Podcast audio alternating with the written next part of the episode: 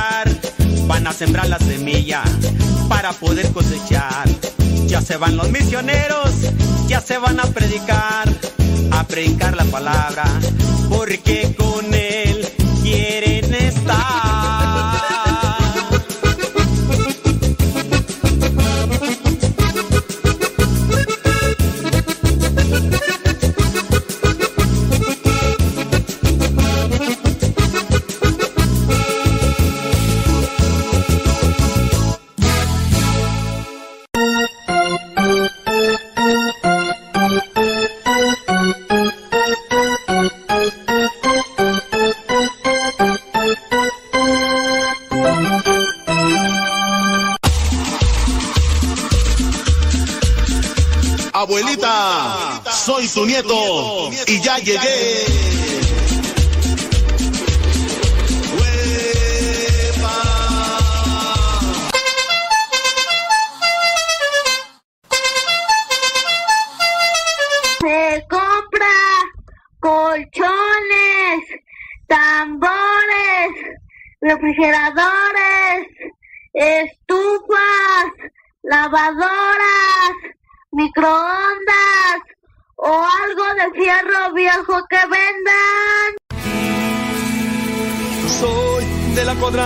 buenos, de una estirpe de guerreros, de la gente del Señor.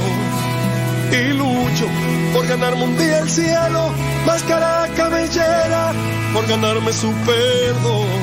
Y lucho, lucho, ay como lucho. Y tanto lucho que ahora me dicen el luchador. Y lucho, lucho, ay como lucho. Y tanto lucho que ahora me dicen el luchador, el luchador.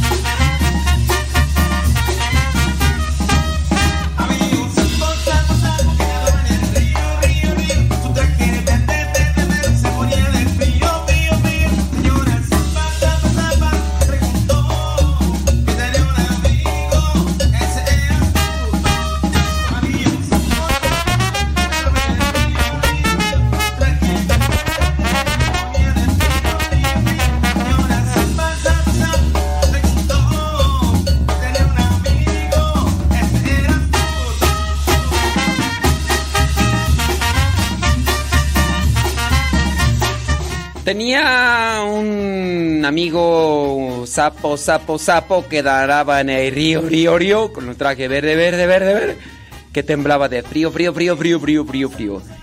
Están pasando por frío. Son la una de la tarde, es la una de la tarde con diez minutos. Saludos a Graviel, la penca de un maguey, tu nombre unido al mío, entrelazados. Estaba hace unos instantes allá en el fogón. Sí, allá en el fogón. Aquí estaban haciendo tortillas allá en el fogón. Y pues estaba saliendo humo y traigo, traigo la, la chamarra toda llena de humo. Soy yo, no sé, pero no, sí se, Se queda impregnado, tú, se queda impregnado. ¿Qué van a hacer de comer? ¿Qué van a hacer de comer el día de hoy? Mándenos sus mensajitos, sus preguntas el día de hoy. Queremos acompañarle mientras están haciendo de comer, mientras están ahí preparando algo para echarle a la tripa bueno y sustancioso. Ojalá que así sea. Si es que llevan ustedes una dieta, a lo mejor el día de hoy se destrampan, a lo mejor el día de hoy pues, le dan rienda suelta a la lombriz. Puede ser, puede ser. Platíquenos, cuéntenos, díganos qué le echa la tripa el día de hoy, 14 de enero del 2023.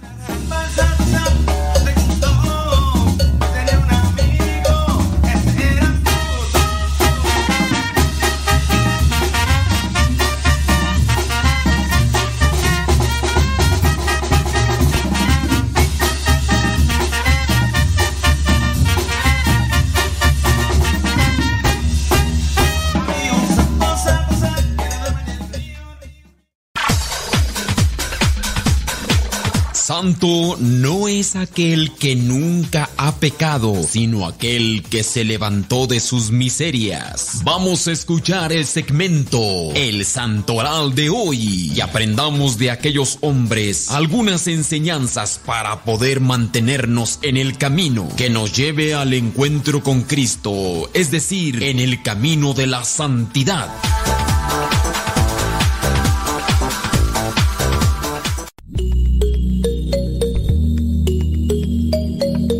Este es el santoral que la iglesia nos presenta para este 14 de enero.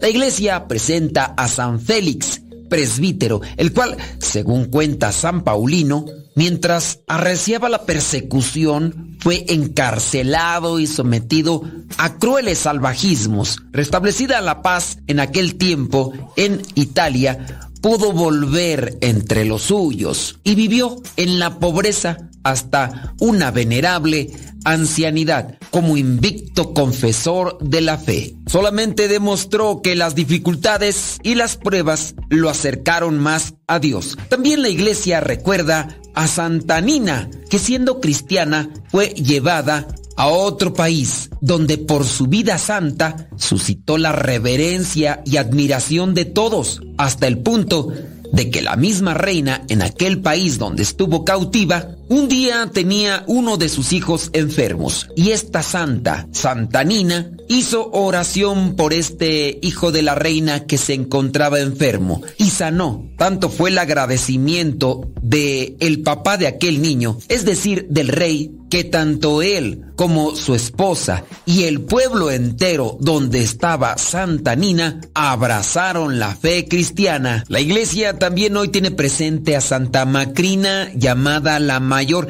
Ella era la mamá de Basilio el mayor. Macrina y su esposo sufrieron mucho en la persecución de Galerio y Máximo, hasta el grado de verse forzados los dos a huir y ocultarse de los perseguidores en los bosques del Ponto. Allí duraron escondidos siete años. La iglesia también nos presenta a un santo poco peculiar, San Potito, mártir, que después de ser atormentado en la ciudad sárdica, en la antigua provincia romana de Dacia, hoy Rumania, o Rumanía como le llaman algunos, San Potito alcanzó el martirio al ser ejecutado por la espada. La iglesia también el día de hoy recuerda a San Fulgencio Obis, él era hermano de los santos Leandro, Isidoro y Florentina. Su hermano Isidoro le dedicó su tratado de los oficios eclesiásticos. Allá mismo en Europa, la iglesia tiene presente a San Eufrasio, que fue obispo, y de él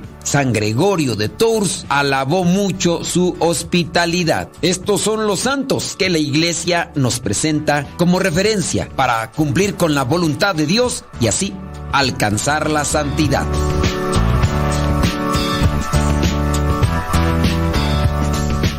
Se compra colchones, tambores, refrigeradores, estufas, lavadoras, microondas, o algo de fierro viejo que vendan.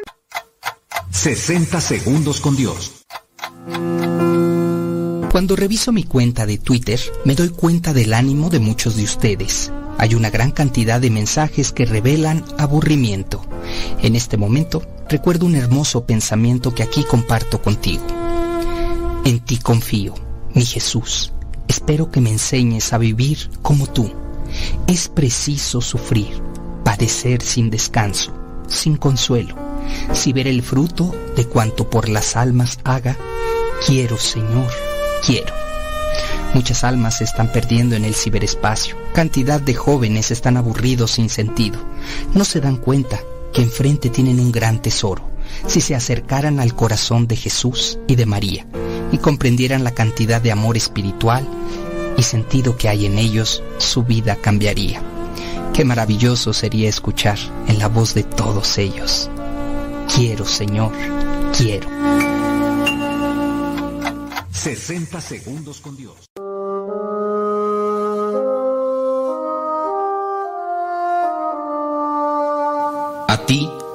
Virgen María, a ti, Madre de Dios, te alabo y te bendigo, porque tu Hijo soy.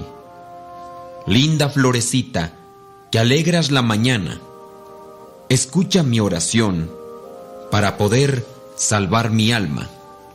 A ti, mi virgencita, a ti, linda doncella, que tienes más candor que el brillo de una estrella. No olvides, virgencita, que somos pecadores. Por todas las ofensas, te pido mil perdones.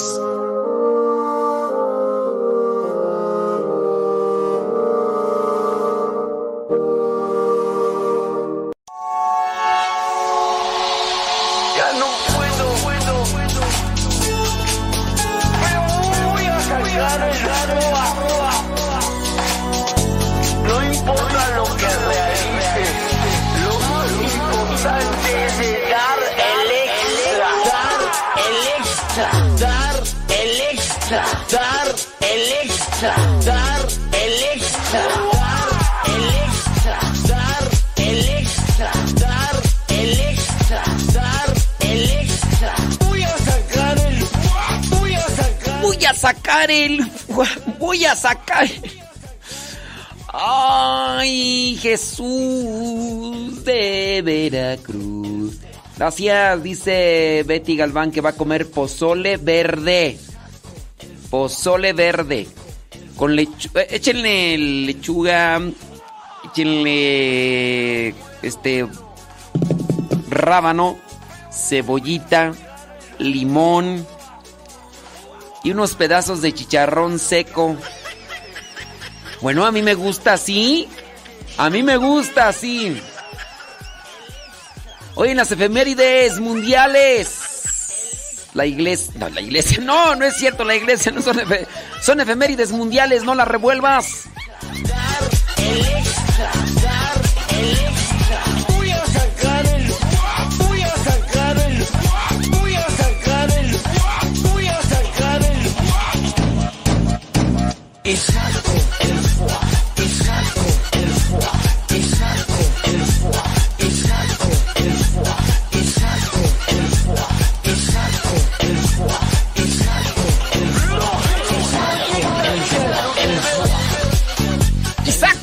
el fuá. Hoy es el año nuevo ortodoxo.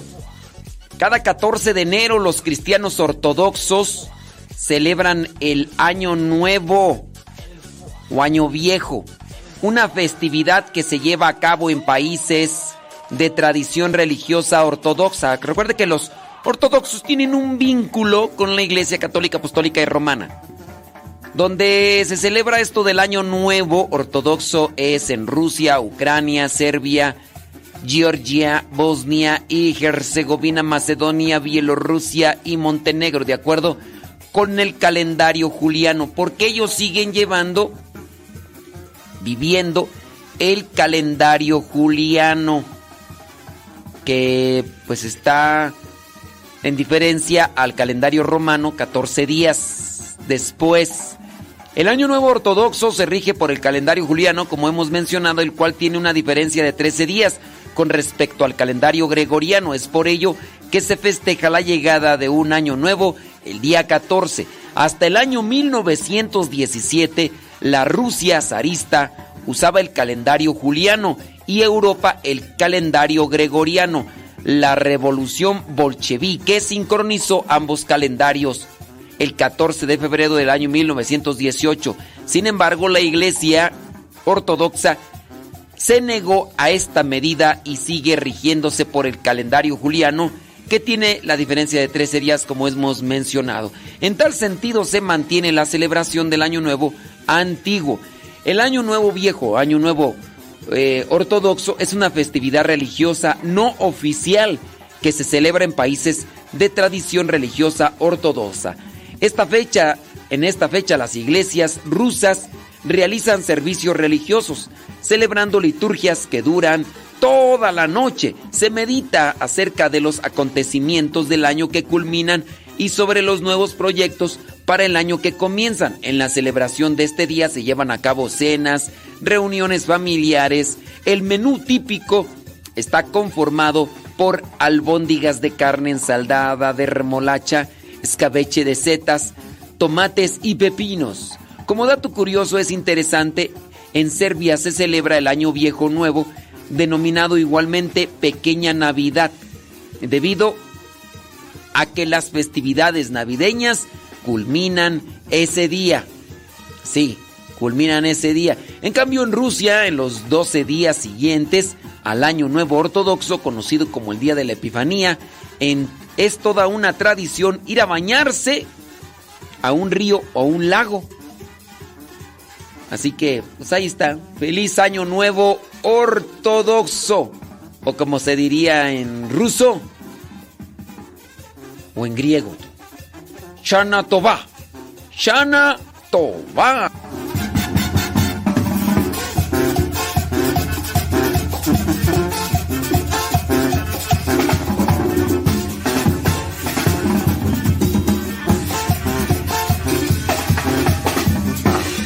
Tiene preguntas, dudas, quejas, sugerencias, peticiones, hágalas llegar en este momento.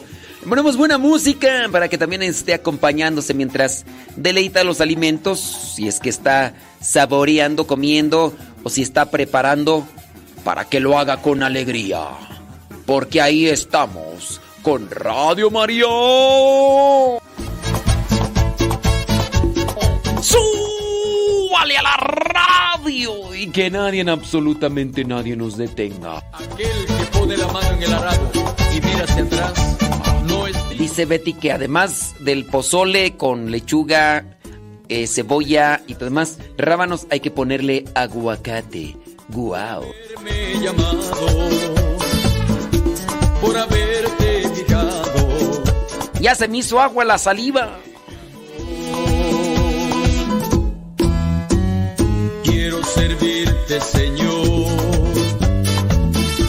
con amor cada día y servir con alegría a ti. mi Ay, Lenali, allá en Perú andas bien chuki. Andas bien chuki.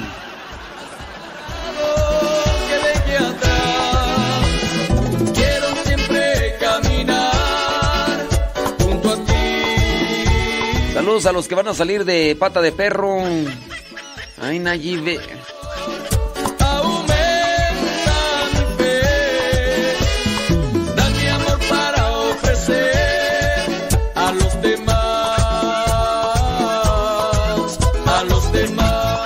Lupe Barriga allá en California, allá en Estados Unidos, dice que comió caldo de res con calabaza, zanahoria, chayote y repollo. Wow. Este, mm, sí, como que, bueno, pero este, no, no sé, el caldo, eh, no sé, como que mm, se me antoja más el pozole, pero con pollo. Aclaro, una cosa es que se me antoje y otra cosa es que quiera comer eso, porque luego, luego hay gente que, ay, pues no, que no puedes comer carne roja, que no se cae, que no se cante, que no se... Oh, pues, hombre, uno podía opinar a gusto qué grande es tu poder.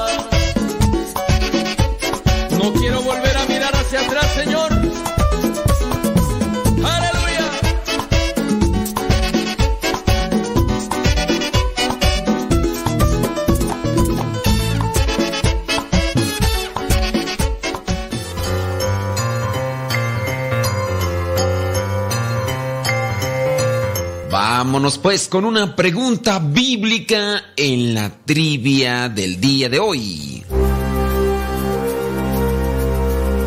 La pregunta es la siguiente. ¿Cuántas personas se convirtieron en la predicación de San Pedro el día de Pentecostés? ¿Cuántos se convirtieron en la primer predicación de San Pedro, en este caso el día de Pentecostés? ¿500, 1500 o 3000? ¿Cuántos se convirtieron en la predicación de San Pedro el día de Pentecostés? ¿500, 1500 o 3000? Si tú dijiste que se habían convertido 500, pues te equivocaste. Si también dijiste que se habían convertido 1500, pues también te equivocaste. Las respuestas son 3000. Sí, así nos lo da a conocer el libro de los Hechos de los Apóstoles, capítulo 2, versículo 41 después que el Espíritu Santo vino, sacudió los corazones de los discípulos, de los apóstoles, porque no solamente era de los apóstoles, sino también de los discípulos que estaban ahí reunidos en Jerusalén a puerta cerrada, después de aquellos nueve días de oración. Sí, efectivamente, de ahí comienza también lo que es la tradición de un novenario dentro de la iglesia. Habían pasado ya 40 días y a los 40 días Jesucristo asciende al cielo, pero les dice que estén ahí en Jerusalén. Entonces, después de estos nueve días, viene el primer día de la semana y es cuando el Espíritu Santo llega sobre los apóstoles ahí reunidos, sobre los discípulos. Después de eso se abren las puertas que tenían cerradas Pedro, San Pedro, comienza a predicar dándoles a conocer la historia de la salvación y comienza a explicarles todos los pasajes del Antiguo Testamento. Y viene así que les exhorta a que se conviertan, a que se bauticen.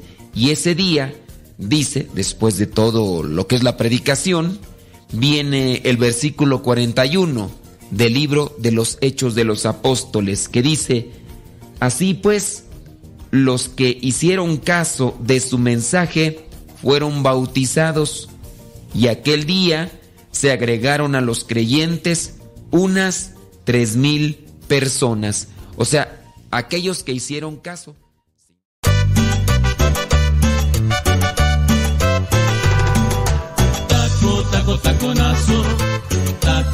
Vámonos a una pausita y ahorita regresamos en un santiamén. No se vaya, ya regresamos. Taco, taconazo, taco,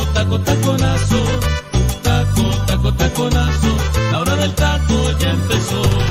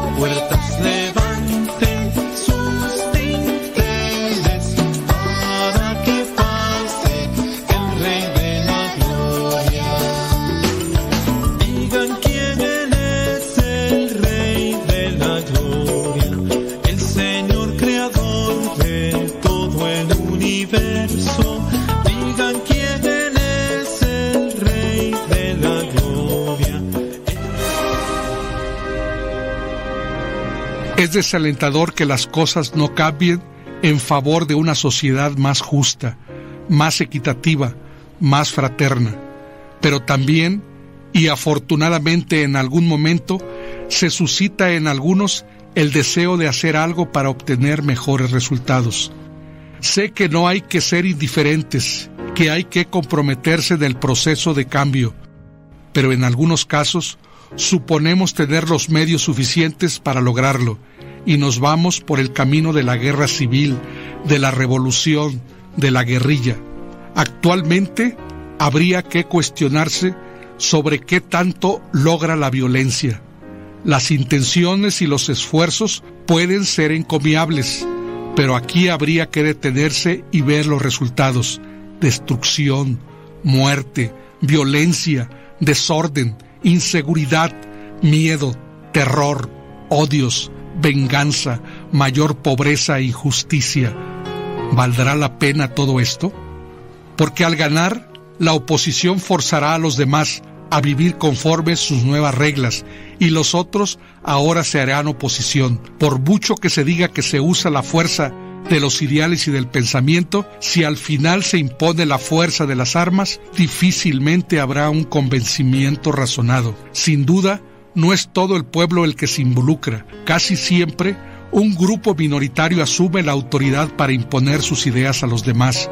Y aun cuando a la democracia le falta mucho camino por recorrer, porque al pueblo le falta mucho para involucrarse conscientemente en la política, considero que es la única forma en que se pueden lograr los cambios de manera pacífica e inteligente.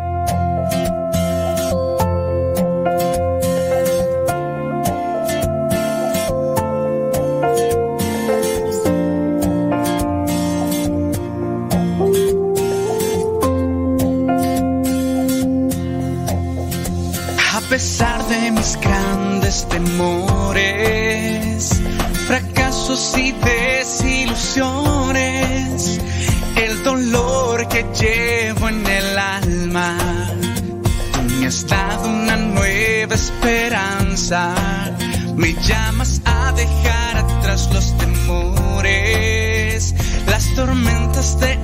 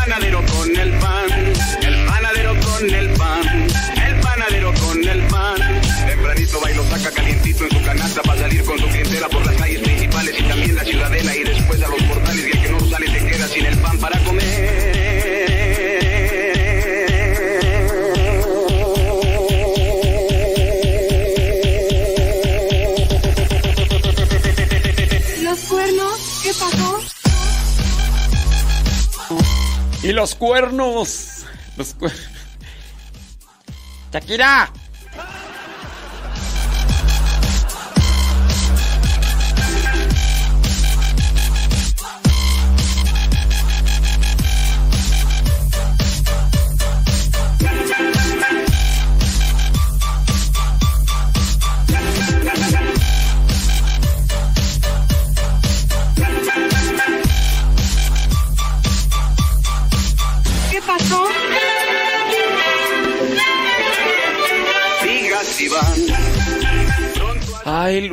Dice Lupe Barriga que a él le gusta más el pozole con repollo que con lechuga.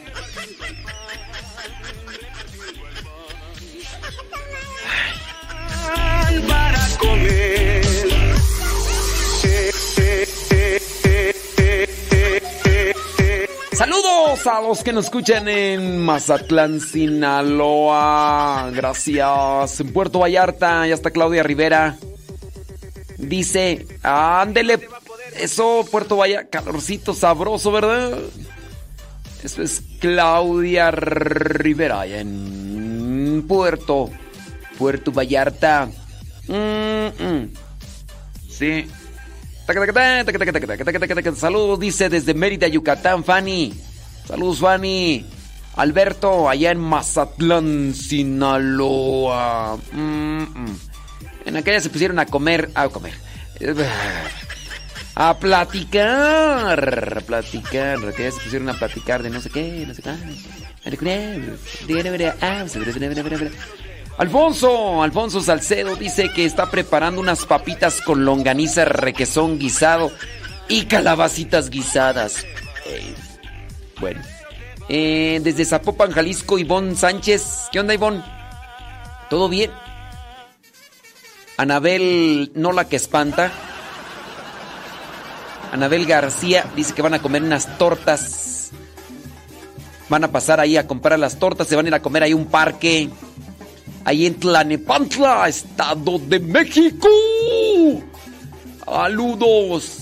Piden, piden oración por un joven, dice, que está en el hospital y que pues, tiene muerte cerebral. Nos piden que no digamos sus nombres, ni del joven, ni de la persona que nos lo pide. Bueno, pues Dios conoce, ¿verdad? Y sabe, y lo ponemos ahí en su presencia, lo ponemos en sus benditas manos para que de fortaleza, luz, fe a la familia. Ándele, tacos dorados, dice Beatriz, tacos dorados con pollo, salsa. Ándele, para tomar un té de limón. ¿Té de limón? ¿Es que está haciendo frío o qué? No sé, pero no, no, ah, bueno, pues es, van a decir, pues aunque no te guste o que no, no te llame la atención, no te voy a invitar de todas maneras no te voy a invitar, pues no sé por qué estás ahí opinando. Bueno, bueno, sus preguntitas. Radio María. Radio María, la que es. Se escucha todo el día. ¿Qué pasiones, Delfina? Allá en Orange, California. ¿Cómo andamos? Rafa Salomón, ¿qué vas a degustar el día de hoy? ¿Qué vas a degustar, Rafa? Digo si se puede saber si se puede saber. Ay, ay, ay. Ay, Marta Juan Torres, traes puro sueño, Marta Juan Torres. Traes puro sueño. Ay. Díganos qué van a comer, Nuria. Nuria. Ahí viene Rafa. Ahí viene Rafa. Ya son 40 minutos después de la hora, hoy día, sábado 14 de enero. Al rato nos vamos a comer un. ¿Un tú? ¿Choco qué? Un chocolomo de res típico yucateco con tostadas y chile habanero. Hace frío, amanecimos a 12 grados. No, sí, no. Cuando está aquí a 12 grados hace calor. A ustedes hace frío. Pero pues es que están allá, ¿verdad? En la parte sur. Ahí en Mérida. ¡Mare bomba! ¡Mare bomba, niño! Rafa, ¿are you ready? ¡Ey! ¡Échale! Viene Rafa Salomón con su segmento Músicos para Dios. Hoy sábado 14 de enero. Aquí en el programa La Hora del Taco. Ya ves, ya ves, Sí, Graviel y Mayra nos escuchan allá. Cada venida de obispo. Dios los perdone. Dios los perdone. Vámonos, Rafa. Eso, eso, eso, que se note, que se note.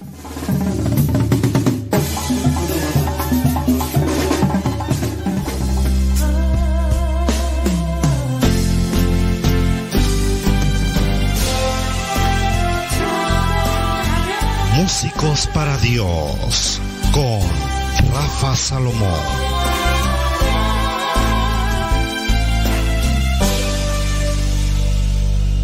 Es un verdadero gusto estar nuevamente con todos ustedes y vamos a continuar con estos salmos que son tan hermosos y que obviamente para músicos para Dios es importante conocer la historia de los salmos. El día de hoy bendeciré al Señor eternamente. Salmo 145, 144. Dios y Rey mío, yo te alabaré, bendeciré tu nombre siempre y para siempre. Un día tras otro bendeciré tu nombre y no cesará mi boca de alabarte bendeciré al Señor eternamente. El Señor es compasivo y misericordioso, lento para enojarse y generoso para perdonar. Bueno es el Señor para con todos, y su amor se extiende a todas las criaturas. Bendeciré al Señor eternamente. Que te alaben, Señor, todas tus obras, y que todos tus fieles te bendigan, que proclamen la gloria de tu reino y narren tus proezas a los hombres. Bendeciré al Señor eternamente. El Señor es siempre fiel a su palabra y lleno de bondad en sus acciones. Da su apoyo el Señor al que tropieza y al agobiado alivia. Bendeciré al Señor eternamente. Salmo 145, 144. Este salmo acróstico es un grandioso himno a los atributos divinos, manifestados en las obras portentosas en favor de los hombres en general, concretarlas, como en otras composiciones del Salterio, a sus relaciones con el pueblo elegido. La mano pródiga de Dios está siempre abierta a las necesidades de los hombres, amparando particularmente a los humildes, a los desvalidos. La distribución alfabética sacrifica algunas veces la hilación lógica del pensamiento. Y así las formulaciones tienen el aire de jaculatorias, es decir, oraciones cortas, exhortaciones o sentencias más o menos que no están conectadas a modos de un encabezado, salmos de alabanza, que cierran las colecciones generales del Salterio. Fíjense que el salmista habla en nombre de la nación, dando de lado a sus preocupaciones personales. Esta colección final del Salterio ha sido compuesta por una marcada finalidad litúrgica. Este salmo es el único que lleva en su cabecera el título o alabanza que da nombre a toda la colección del Salterio, llamado por los judíos libro de las alabanzas. Cada versículo empieza con una letra diferente del alfabeto. Por su contenido puede compararse a un poema alfabético, al salmo que pues comienza con una letra. Este salmo acróstico, o sea, compuesto por versos cuyas letras iniciales forman un vocablo o una frase o comienzan sucesivamente por una letra del alfabeto. Es un grandioso himno a los otros atributos divinos manifestados en las obras portentosas en favor de los hombres. Bondad, justicia, misericordia, fidelidad a sus promesas, piedad para con los débiles. Este salmo nos habla que todo aquel que tenga vida bendiga al Señor eternamente. Qué poderoso es Dios, que llenó la tierra de bienes. Qué poderoso es Dios, que dio a cada animal su propia vida. Qué poderoso es Dios, que infundió en el seno de la tierra a las diversas semillas para germinarlas. Tanta variedad de frutas, tanta hermosura de árboles. Qué poderoso es Dios, qué grande es Dios. De tal manera que este salmo acróstico nos va a llevar a comprender un poco más acerca de los salmistas. El día de hoy pudimos disfrutar de este Salmo 145, 144, bendeciré al Señor eternamente. Hasta la próxima.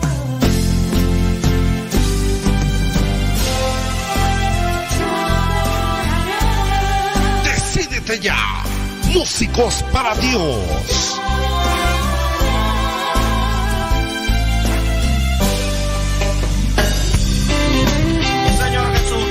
Es un buen momento para alabarte y bendecirte y darte gracias por tu gran amor. Aquí está nuestra canción, escúchala Señor.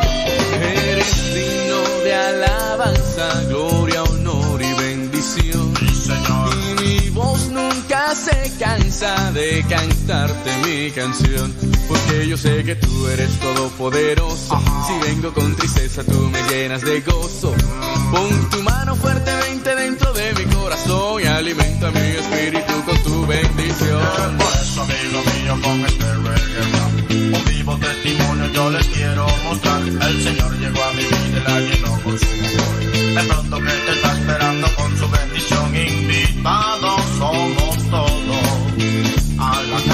goodbye.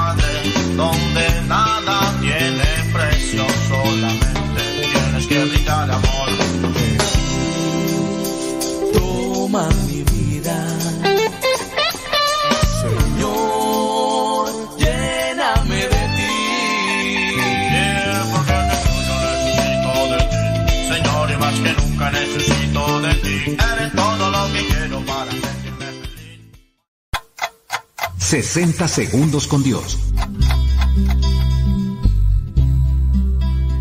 Cada vez que oramos, Dios nos dice, no temas comenzar una nueva vida, no te lamentes nunca, no te quejes, no te atormentes, no te deprimas.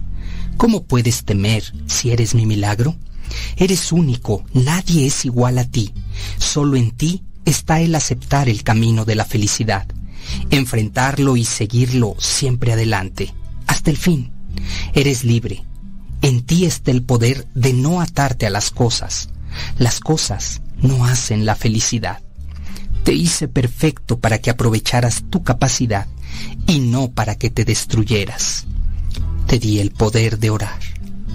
Soy Rafa Salomón, recordándote que somos el milagro de Dios.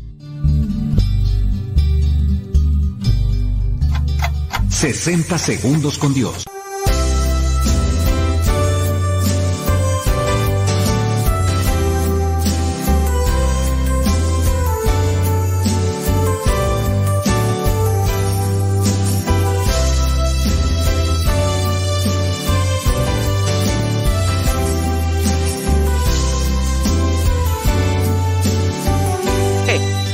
Una con de la tarde con 40. Sí, Marta Juan Torres es grabado. Sí, dice Marta Juan Torres que ya se va. Que porque pensaba que era en vivo el programa. No, es grabado. Esta es una grabación que estamos haciendo en el 2021 para el año 2023. Y como aquí somos bien exactos, vamos a decir en este momento, acá en el 2021, vamos a decir que son la una de la tarde con eh, ya 50 minutos. Eh, si es un programa grabado, gracias por habernos, por escucharnos. Es programa la hora del taco, eh. ¿Qué tal? Ay, te digo que andas dormida, criatura. te quiero. No sé por qué razón el destino nos unió. Yo en cambio me pierdo en tus ojos y veo en ellos un reflejo, el más puro del amor. Te quiero.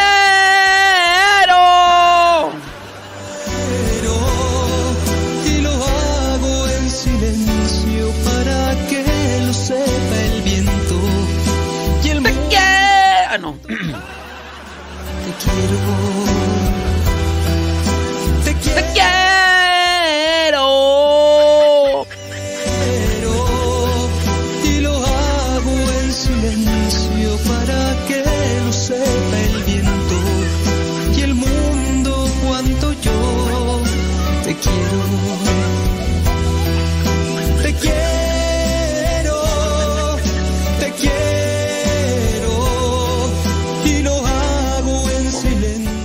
Dice Cis Loops que va a comer unos ta- tacos dorados de papa con queso y mucho repollo, mucho. Y una sopa de estrellas ahí en Michoacán. Allá nos están escuchando también en Radio María Michoacán, Zamora, Michoacán.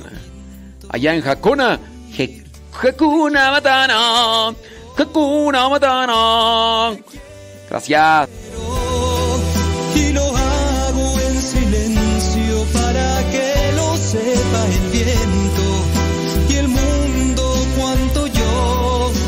Te quiero.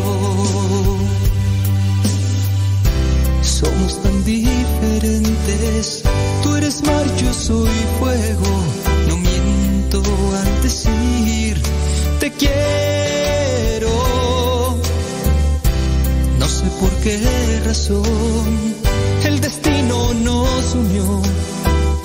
Yo en cambio me pierdo en tus ojos y veo en ellos un reflejo, el más puro de la Dice Rafa Salomón que va a comer una sopa de fideo con tacos dorados de pollo. Em, sí, bien, muy bien. que lo sepa el viento y el mundo cuanto yo te quiero. Fíjate que yo tengo un, un pleitillo ahí con los carbohidratos, por eso es que pastas, harinas, este, tortillas, pan, eh, entonces carnes rojas también. Entonces, entonces así como que si me dices pasta, fideo y tacos y eso, yo así como que... También tengo un pleitillo ahí con los triglicéridos, el colesterol, entonces así como que yo digo, este... O sea, sí se escucha bien, pero... Pero este... Pues no, este... No, mejor... eh, Este... Hay para la otra, hay para la otra. tus ojos y veo en ellos un reflejo, el más puro del amor. Te quiero, te quiero. y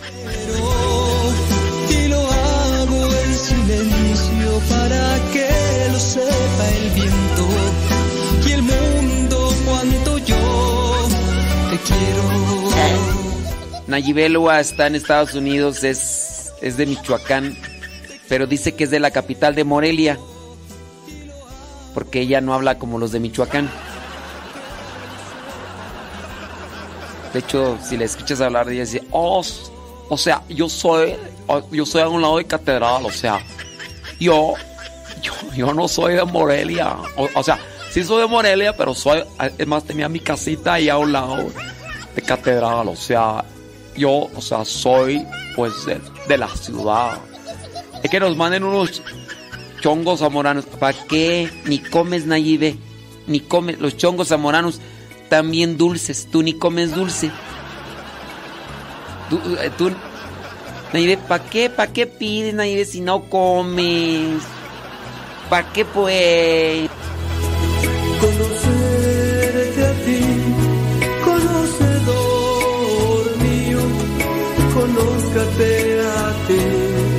Como soy. No comes, no comes grasas, no comes azúcar, no, tú, es más, hasta el agua natural, quién sabe qué proceso le das para libre de sodio y no sé qué. Lo conozco por ti, fuerza de mi alma, entra la poseas sin mancha, como te gusta a ti. Esta es mi esperanza, por eso hablo y esta esperanza me gozo porque me siento Ya Nayibé se defendió, miren, ya nos escribió algo, así en, en el acento de Nayibé a veces, o sea, o sea, no es cierto, así no hablo. O sea, yo, yo no como azúcar, pero, o sea, se lo doy a mis hijos y a mi esposo. Pues, que, que nos mandan unos chongos moranos. O sea, bien delis, bien delis.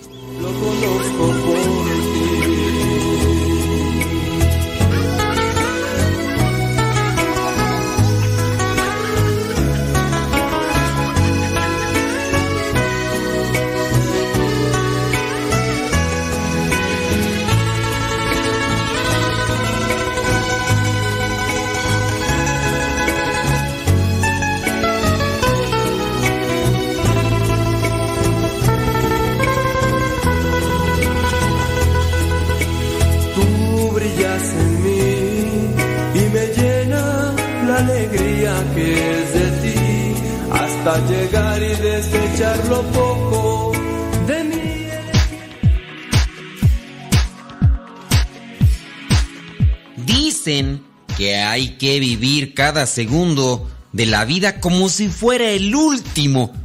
Pero no hay que ser descuidados, no hay que ser distraídos, no hay que ser dejados. Hay que buscar también de planearlo como si no tuviera fin, de manera que lo aprovechemos en esa medida. Recuerda, no des importancia a las cosas insignificantes, a las cosas superficiales. Trata de vivir intensamente los buenos momentos. Disfruta y saborea de la comida todos los días, de los momentos que estás en la oración, cuando descansa tu alma, para que más tarde no te arrepientas del tiempo que no has sabido aprovechar o de la comida que no pudiste saborear. Recuerda que cada segundo que pasa ya no regresa. El tiempo se desliza por nosotros, lo mismo que el agua por entre los dedos. Suena poético, pero es una realidad. Ese tiempo ya no regresa. Disfruta la compañía de tus seres queridos. Disfruta la compañía de buenos amigos. Disfruta sobre todo de la compañía de Dios. Haz de tu camino un camino de amor, de paz y alegría. La vida pasa, aprovechala sabiamente y aquellas cosas negativas que te causan tristeza y dolor, hazlas a un lado, saca provecho y experiencia de ello, pero enfócate en lo bueno, enfócate en Dios y que sea felicidad. Vámonos una pausa, vámonos una pausa. Ya regresamos aquí en la hora del taco. Gracias.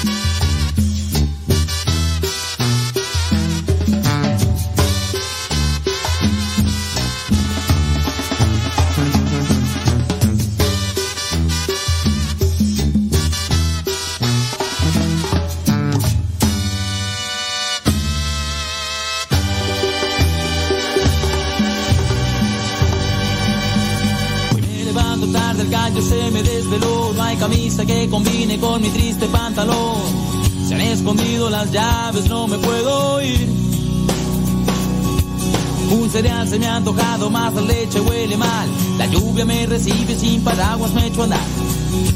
La cama me espera y otro día más. Otro día más. Cuán especial.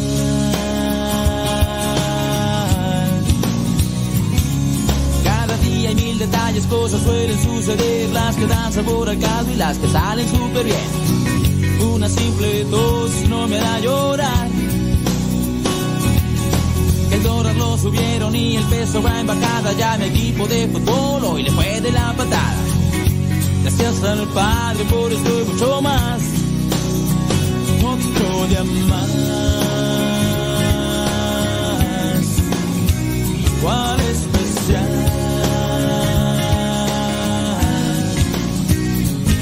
Al Padre, gracias por lo que falta y lo que tengo.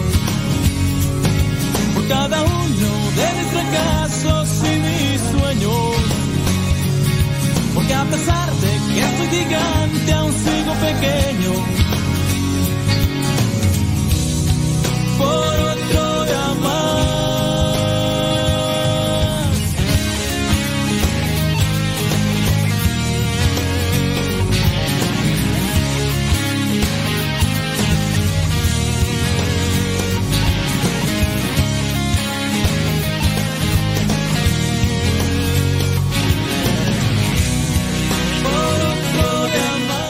Son las 2 de la tarde con 4 minutos. Hoy día sábado 14 de enero del 2023. Muchísimas gracias por estarnos acompañando aquí en la hora del taco, transmitiéndose por Radio María. ¡México! ¡Me!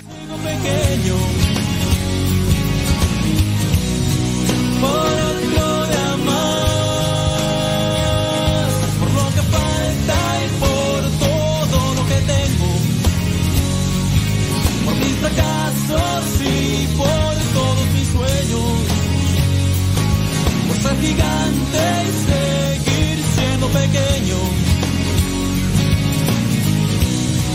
Por otro día Ya no puedo, ya no puedo. Voy a sacar voy a sacar el ¡Fua! No importa lo que realice, lo más importante es dar el el extra, El extra, el extra, el extra. Pasamos al WhatsApp de Radio María para mirar los mensajes que nos han llegado. dar el extra.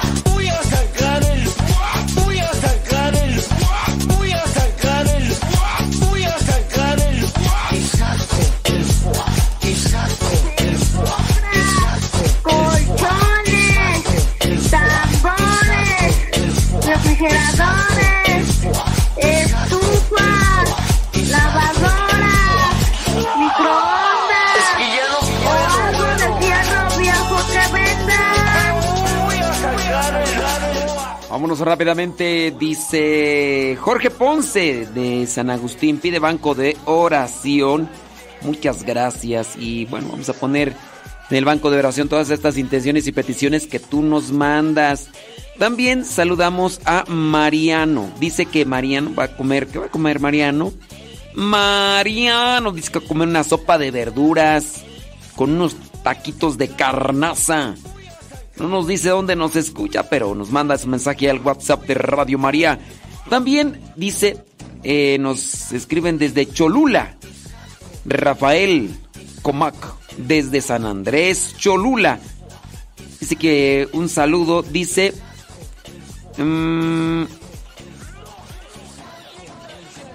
saludos de San Andrés, Comac, Cholula. Ah, bueno. Saludos, dice a Santos Cuautle Sarabia, eh, a su hija Coralito, que nos están escuchando en Santa María Tonancintla, que están trabajando y que vendan mucho, dice. Ándele pues. Dice Vicky Barreiro que nos invita a unos camaroncitos, callo de hacha y... Ay, Vicky Barreiro, traes puro sueño tú. Ah, es puro sueño. Héctor Malta. Ya listo. ¿Qué onda? Listo, Héctor. Tacos de pescado y camarón. Fíjate que sí se me antoja. eso. ¡Ey, Héctor Malta! Gracias. Otro mensaje en WhatsApp de Radio María. Dice... Desde Puebla, Silvia Sarmiento. Dice que ellos comieron sopa de verdura, semitas de carnitas con guacamole y salsa. Sobres. Sobres. Se me, se me antoja una semita. Carmela Álvarez, Veracruz, dice saludos, que ellas van a comer lentejas con acelga, eh, huevito cocido, agua de piña y arroz. Dice que le pone quinoa, pero que pues que ahorita no tiene, pues ni modo. Hoy no. Saludos de Ensenada, Francisco Rojas. Acá está, dice que está haciendo mucho frío. Así que se van a comer un rico caldo de pescado con arroz. Ay, ay, papel. Ay, papantla. Tú sí- no, tú andas al millón. Ahí otro mensaje de WhatsApp de Radio María. Dice Gaby Sánchez que todavía no sabe qué va a comer, pero que le encantan las tostadas de pierna. Solo cocida y con salsa de tomate, lechuga, rajitas de chile en vinagre y salsa de tomate. ¡Mmm! Y ábranla. Saludos desde la colonia Analco en Guadalajara. Sí, juntito. eh, Ándele pues. Me da. Dice. Ahí le va un chiste. Un chiste. ¿Me da un boleto para Polonia? No, señora, aquí no vendemos boletos para Polonia. Solo para Guadalajara, México, Monterrey, León. Ya ves. A Polonia. No venden boleto para ti. Ay, Gaby Sánchez, qué chistoso. Qué chistoso. Dice por acá, dice yo comí sopita de garbanzos. ¿Quién sabe quién comió sopita de garbanzos? Garbanzos. Ay, Dios mío. Héctor Malta. Son las 2 de la tarde con 10 minutos.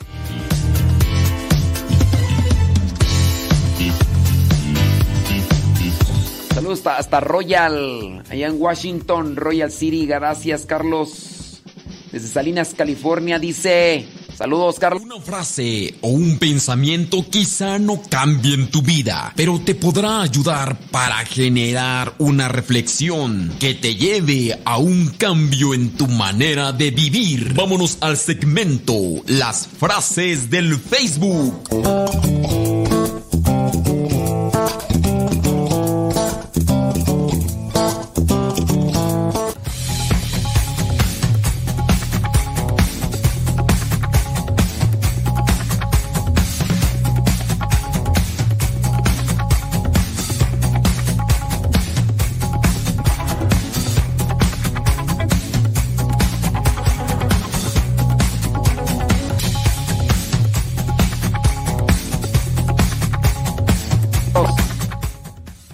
Del Facebook. Gracias. Muchas gracias. Dice esta frase. Una persona puede cambiar por tres razones. Ha aprendido demasiado. Ha sufrido lo suficiente. O se cansó de lo mismo. Una persona puede cambiar por tres razones. Aprendió demasiado ha sufrido lo suficiente o se cansó de lo mismo. ¿Y tú? ¿Por qué cambiaste? Ah, te fuiste al norte, ya entiendo. Dios. Oye muchacha, el dinero se echa en los bolsillos, no en la boca. Hey. Ay, ay, ay, ay, ay, ay, ay. Saludos. Ay, Lenali. Traes puro sueño, Lenali. Traes puro sueño. Saludos, dice.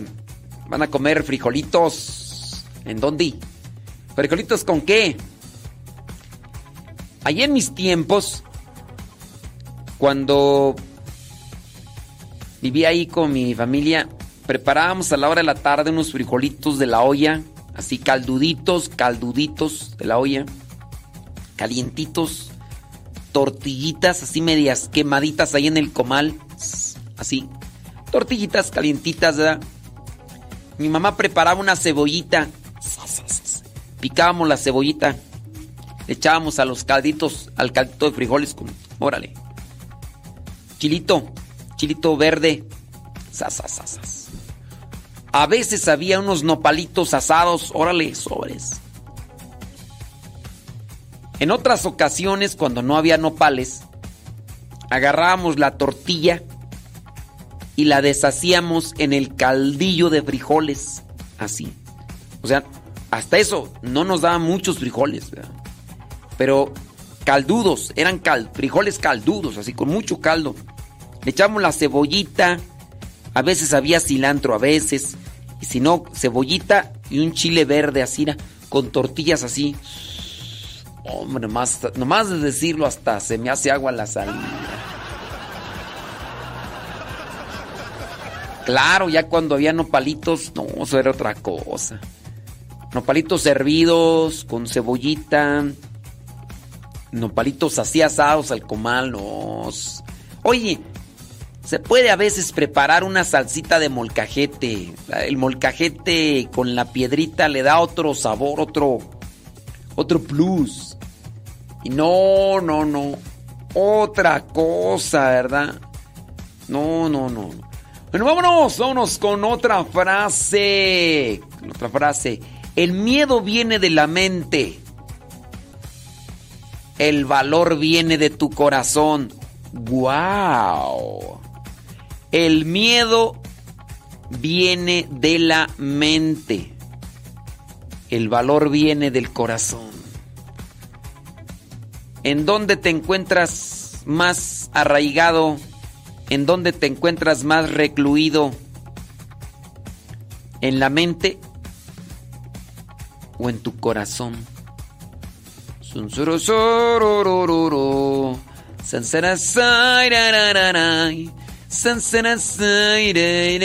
15 minutos después de la hora.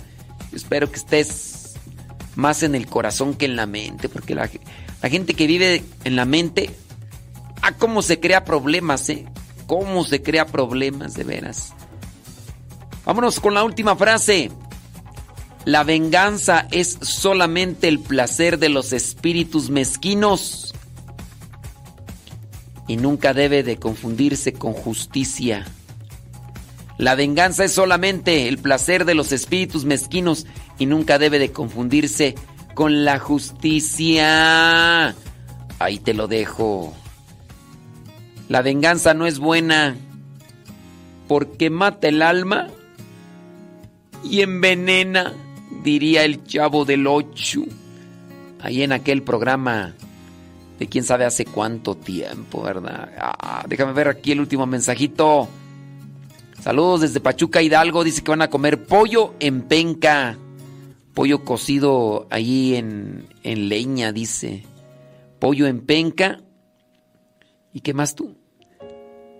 Dice, y relleno de nopales, cueritos en salsa guajillo. Ande pues.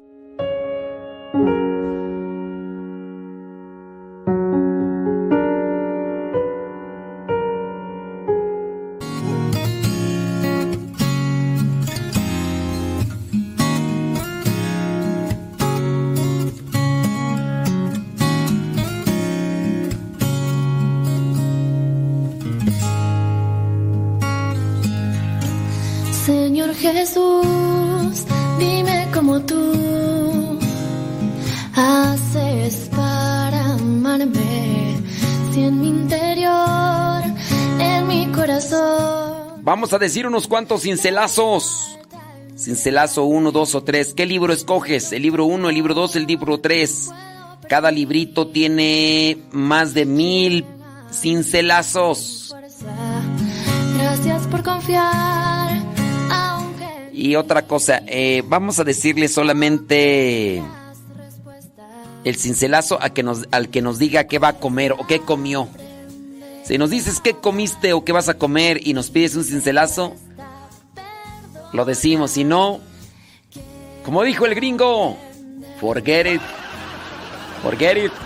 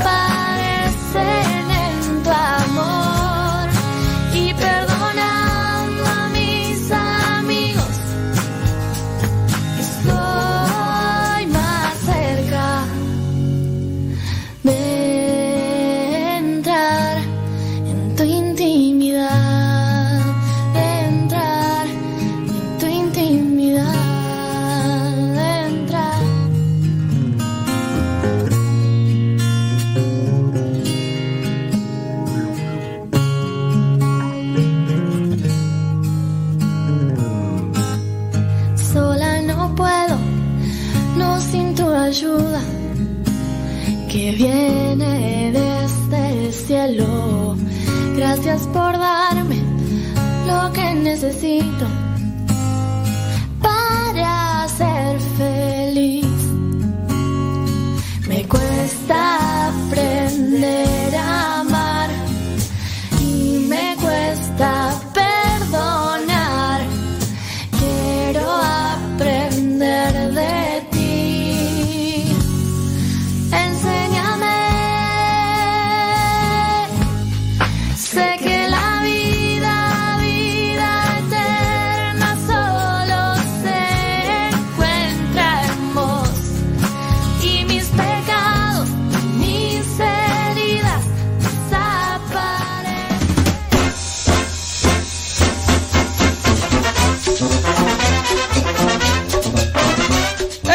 WhatsApp!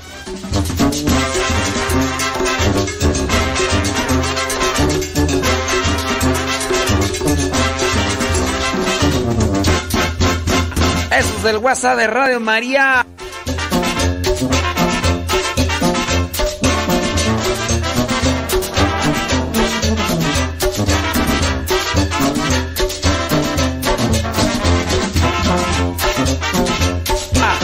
Vámonos rápidamente a ver si tienes oportunidad de escuchar. ¿Dónde está tú? ¿Dónde está? ¿Dónde estás, corazón? Ayer te encontré. Betty Galván dice que quieres encelazo eh, 30 del libro número 3. Dice que van a comer pozole verde. Rápidamente, ¿qué dice el 30 del libro número 3? Dice así, pon mucha atención. Una vida de servicio y sacrificio es una vida auténticamente cristiana. Una vida de servicio y sacrificio es una vida auténticamente cristiana. Si andas ahí en la flojera, si andas ahí nada más en la comodidad, Betty Galván. mm, mm, mm, Marisela Pérez dice que quieres encelazo. Eh, ¿Qué? 10 del libro número 1 dice que comió pizza. Ándele pues, pizza, pizza, pizza. Rápidamente el di- el número 10 del libro 1 dice, el plan de Dios, el plan de Dios es vivir en lo más profundo del corazón de todos los hombres para que puedan realizarse como tales. Para realizarse como tal, como ser humano, hay que dejar entrar a Dios a nuestro corazón, porque ese es su proyecto de amor. Ay de ti si le cierras el corazón a Dios, ¿eh? Ay, nomás después no andes chille, chille. Ay, ay, ¿qué me pasa? ¿Para qué le cierras el corazón a Dios? Ay, pero es que yo no quiero que Dios habite conmigo. Entonces, ¿para qué te quejas? Ay, ay, eso está bien duro. Chillando. ¡Órale, vaya, vaya, vaya para allá! Diana Cruz, ¿qué onda, Diana? Libro número uno. ¿Cuál quiere? El cincelazo 19. Va a comer tacos de pollo. Pollo, pollito. Dice, no importa mis méritos o mis pecados. Si, siempre soy objeto de su amor que quiere salvarme. Esto me anima a confiar más en Dios, sin límites. No importa que haya sido tu vida pasada. Lo que importa es lo que decides a partir de ahora cuando le abres tu corazón a Dios. Ya lo pasado, pasado, diría José José. Ya lo pasado, pasado, no me interesa. Todo quedó en el ayer. Ya olvidé. Ya. Así que dale la oportunidad a Dios para que entre en tu vida. Saludos, dice por acá. Bli, bli, bli, bli, bli, bli, bli, bli, bli. Bueno, vámonos por acá, a este otro lado. Déjame ver, déjame ver, déjame. Ey. Ay, Dios mío santo. Ni modo, ni modo, dijo Lupe. ¿Qué le vamos a hacer? Dijo Don Roberts. Déjame ver, dice por acá Claudia Ramírez. Dice, yo comí un huevito y quiero el cincelazo número 25 del libro número 3, dice Claudia. Claudia, Claudia, Claudia, 25 del libro número 3. Si no aprendes a triunfar a través del sacrificio y de las humillaciones, pues no vas a tener éxito, no vas a hacer nada. Entonces, se aprende a triunfar atravesando el camino del sacrificio y de la humillación, Claudia. Porque, pues hay veces que la gente quiere triunfar y quiere sobresalir y, y no le gusta sacrificarse. Lo quieren todo, como dicen allá en mi rancho, peladito y en la boca. Estuvieras tan chula tú. ¡Vámonos! ¡Vámonos! Dice, hablando de brontosaurios. Ay, era puesto. Era tú. Dice. mm, No. No, no, no, no te voy a decir tu cincelazo porque no me, dej- no, me, no me dijiste qué vas a comer. Si me hubieras dicho. Ah, no. Pues hubieras dicho qué vas a comer. Si no, como no dijiste qué vas a comer, entonces no te digo tu cincelazo. Ni modo. Ni modo. Así que Nayibé, I'm sorry for you, como diría aquel. Dice por acá Delfina Déctor que quiere el cincelazo 1200 del libro 2. No, ahí sí te la debo porque solamente son 1199 del libro número 2, eh, Delfina Déctor. Dice que ella va a comer, ¿qué tú? Unas picaditas con salsa roja, crema y queso. Mmm. Pues yo también lo voy a hacer así. Mmm. Porque no hay 1200. Solamente hay 1000. ¿Dónde dijiste que una hamburguesa? ¿Dónde dijiste que vas a comer una hamburguesa?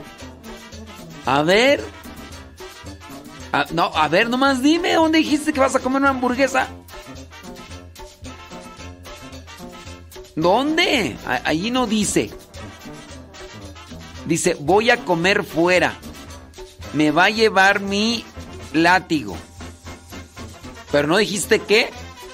No, chécale, revisa tu, tus mensajitos. Ah, no, a mí no me ganas. Ahí está, a ver. Captura de pantalla, captura de pantalla. ¿Eh? Ni modo, ni modo. A, eh, a ver dónde está. ¿Dónde? ¿Dónde está? No, no, no. Dice. mm, acá dice: almorzando una sopita de verduras con pollo y fideos de postre fresas. Ah, o sea, Lenali también fresona. O sea, o sea, o sea, no. El requisito es que me digan qué cincelazo quieres, de qué libro y que me digas qué vas a comer. Ah, me dijiste hace como dos horas que empezó el programa. No, no, no, no, no, no, no, no. No, no, no, no me quieras cambiar la jugada. El trato era así. Dime qué vas a comer, dime tu cincelazo y todo. Sí, sí, ah, pues tú piensas que... Ah, sácate a volar, ¿qué? Sácate a volar.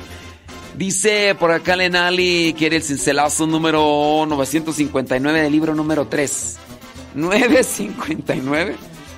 del libro número 3. Ahí te va, por mucha atención. Dice, los que se hacen violencia son los que conquistan el reino de Dios. Violencia es tener coraje. Coraje es impulsar el corazón. Tener coraje es el corazón adelante. Cuando tienes coraje hacia una persona, tienes aversión desde el corazón a alguien. Pero aquí decir violencia es tener coraje. Y solamente los que tienen violencia, solamente los que ponen el corazón adelante, son los que conquistan el reino de los cielos. Así que, Lenali, échale, échale. Salud, dice por acá, voy a comer adobo con patitas de pollo. Quiero el cincelazo. Ay, también. Este, Lupita Cañete dice, quiero el cincelazo, tomo 1 a 40. Ok. Tomo 1, libro 1, 40. Vamos a ver el 40 para Lupita Cañete. Si no sabemos amar, no podemos servir. Si no sabemos amar, no sabemos servir. Echamos todo a perder. Oye, Lupita Cañete, ¿tú sí, tú sí amas o, o traes puro sueño? Narda Castillo dice que va a comer una hamburguesa. Quiere el cincelazo 69 del libro número 3. Antes de irnos a pausa, 69. 60, 69. Los sacrificios en la vida son ocasiones para crecer en el amor. No te andes quejando, Narda Castillo. Si hay sacrificio, acuérdate que hay oportunidades para crecer. Hey, échale ganas. Vamos a una pausa, la última, y ya regreso.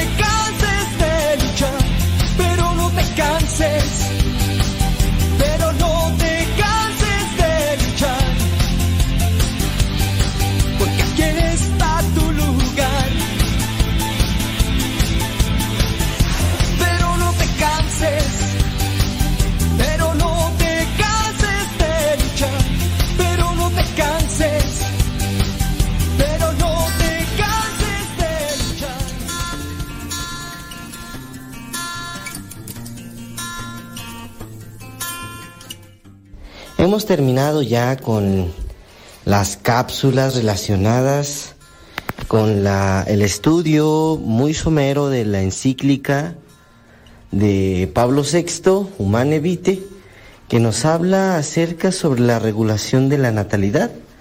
En pocas palabras, ¿qué es lo que la Iglesia Católica nos dice acerca sobre el control de la natalidad, sobre también el uso de los métodos anticonceptivos?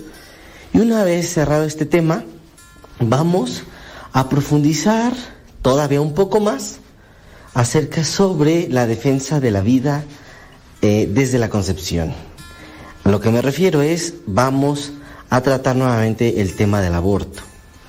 Vamos a profundizar un poco más con nueva información, con nuevos temas, con un poco más de sabor, por así decirlo, en este tema tan importante. Y bueno, me gustaría empezar con una pequeña reflexión. Es una, no tanto una frase, sino más bien es como una pregunta para hacernos todos nosotros que, que estamos escuchando esta cápsula. Y es que todavía en, en nuestros tiempos, todavía con tanta tecnología que hoy vemos, con pues con tanto que que la ciencia ha avanzado en la medicina, en, en la propia tecnología, hemos visto cómo hay grandes avances tecnológicos donde incluso ya hay inteligencia artificial. Y, y cómo a pesar de todo esto, de todos estos, todos estos avances, todavía existe un debate sobre el momento de inicio de la vida humana. Es inconcebible cómo el ser humano pueda todavía debatir si la vida humana empieza o no en la concepción. Y incluso nosotros podemos caer en esa trampa. ¿Es en serio que inicia la vida humana en la concepción?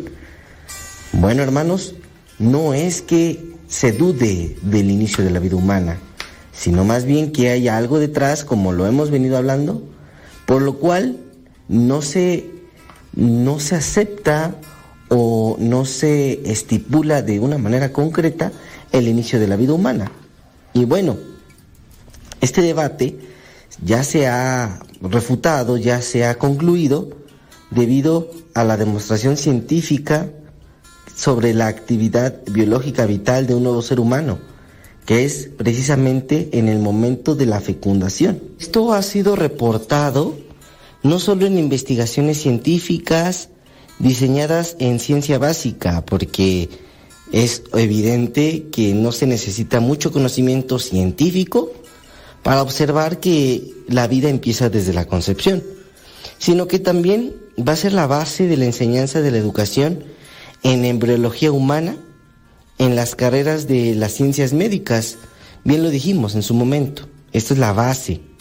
Y es observado en forma cotidiana desde el uso de las técnicas de fertilización asistida. Por ello, nos vamos a preguntar por qué en la actualidad aún es necesario definir en qué momento comienza la vida de un nuevo ser humano.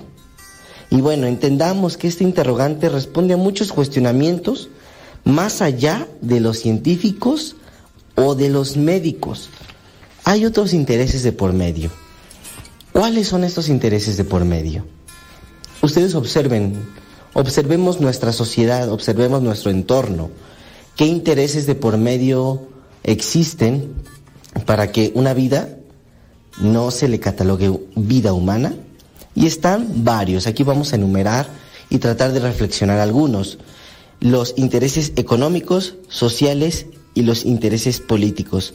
Estos pretenden adueñarse de esta definición porque se verán beneficiados en diferentes aspectos.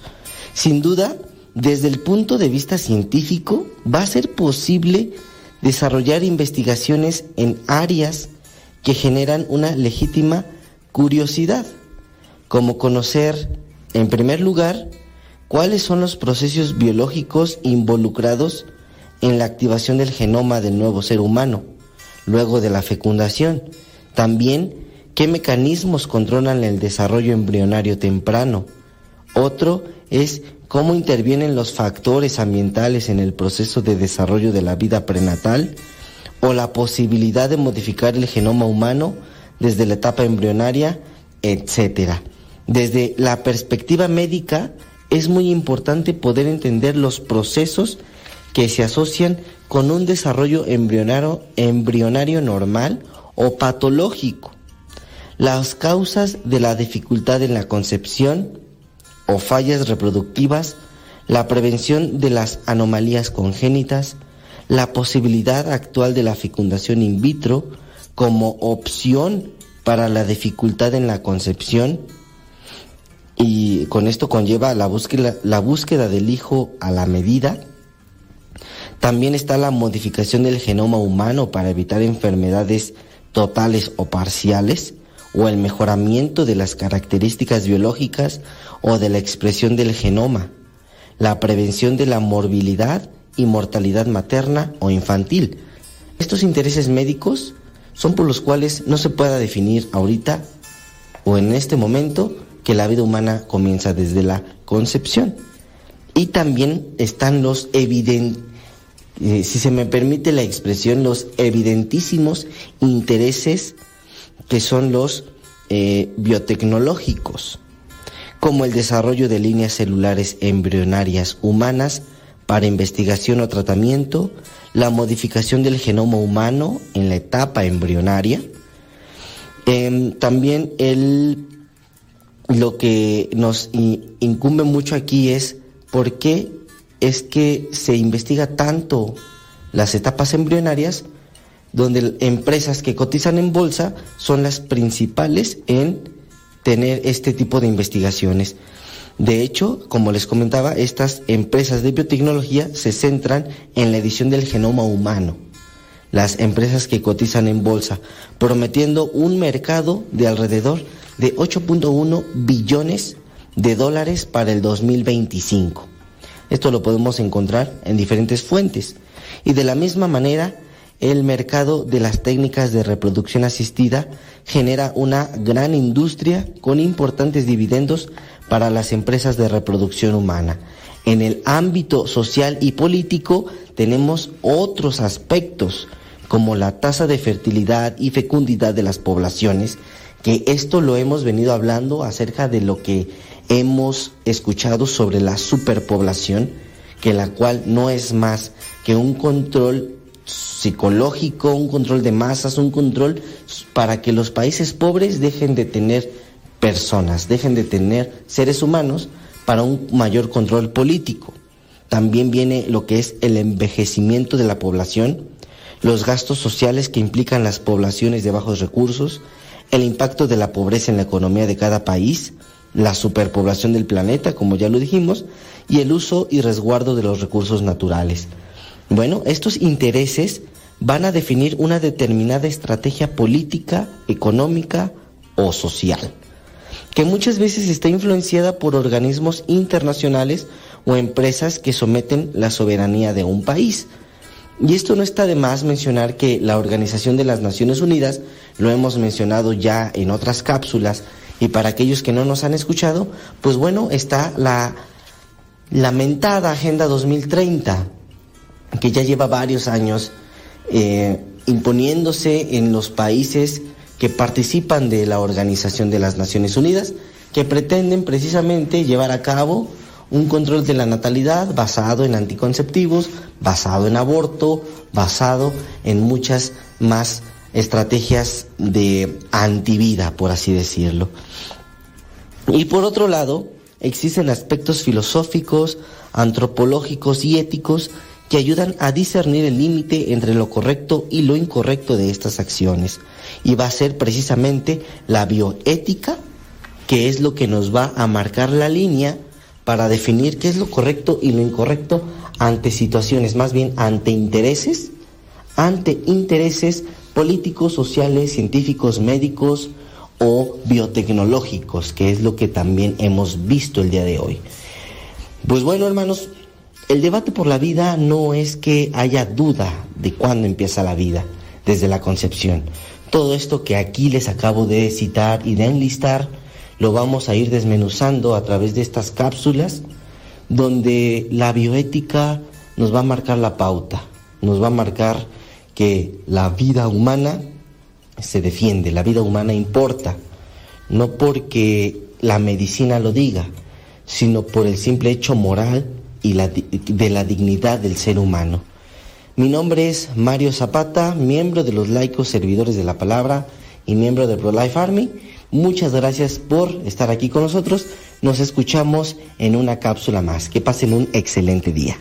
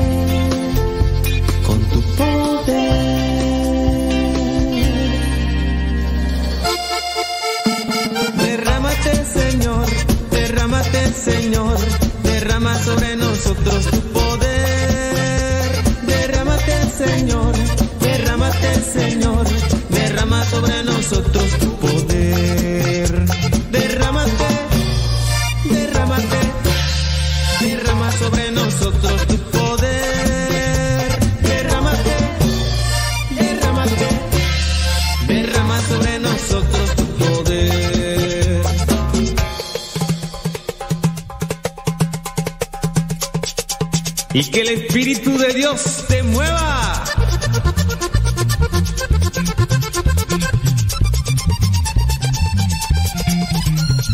Oh Señor, derrámate.